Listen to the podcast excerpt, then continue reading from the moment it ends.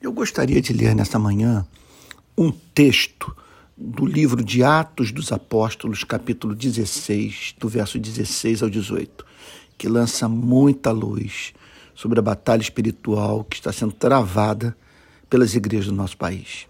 Abre aspas. Aconteceu que, indo nós para o lugar de oração, veio ao nosso encontro uma jovem possuída de espírito adivinhador, a qual, adivinhando, dava grande lucro aos seus donos. Seguindo a Paulo e a nós, gritava dizendo: Estes homens são servos do Deus Altíssimo e anunciam a vocês o caminho da salvação. Isto se repetiu por muitos dias. Então Paulo, já indignado, voltando-se, disse ao Espírito: Em nome de Jesus Cristo, eu ordeno que você saia dela. E na mesma hora, o Espírito saiu. Fecha aspas. A plantação da igreja de Filipos foi levada a cabo em meio à batalha espiritual. Esse é um princípio que perpassa toda a Bíblia. A obra de Deus jamais avança sem forte oposição das forças das trevas.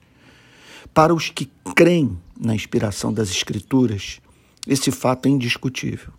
O cristianismo dá como certa essa dimensão da vida.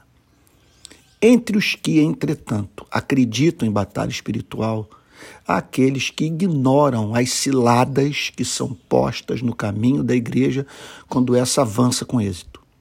Pelo menos três ciladas diabólicas podem ser identificadas nessa experiência dos missionários cristãos em Filipos. Primeira, a tentativa de desqualificá-los, associando-os a quem não era digno. Segundo, a tentativa de desqualificar o evangelho, por associá-lo a uma visão de mundo alheia à verdade revelada por Cristo.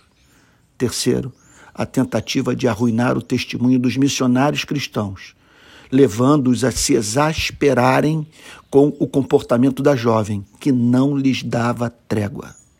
Creio que algo análogo está em curso no Brasil.